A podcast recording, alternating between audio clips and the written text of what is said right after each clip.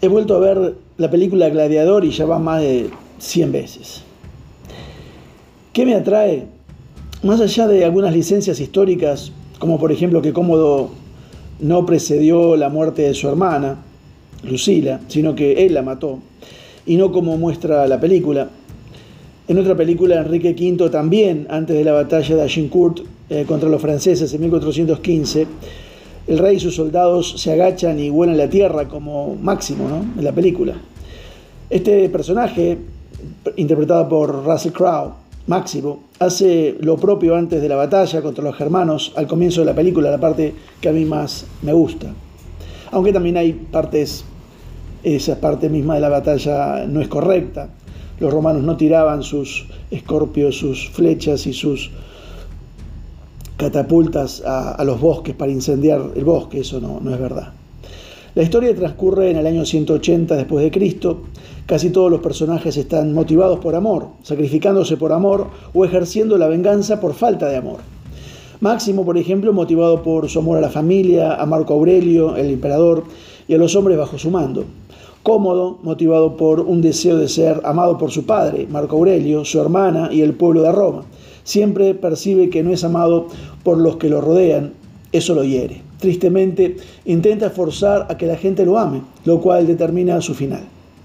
Irónicamente, el personaje más destructivo de la película es motivado por un intenso deseo de amar y ser amado. Lucila, aunque tiene muchas oportunidades de matar a su hermano, su amor por su hijo y por Máximo le previene de tomar una acción directa. Está atada por el amor no por su propia vida, sino por la vida las vidas de, los que, de las que ama, de los que ella ama.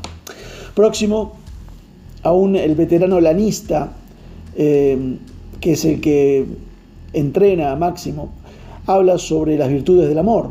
Cuando está aconsejando a Máximo en cómo sobrevivir a los juegos en Roma, le dice, la razón de que yo fuera un gran gladiador era que la gente me amaba.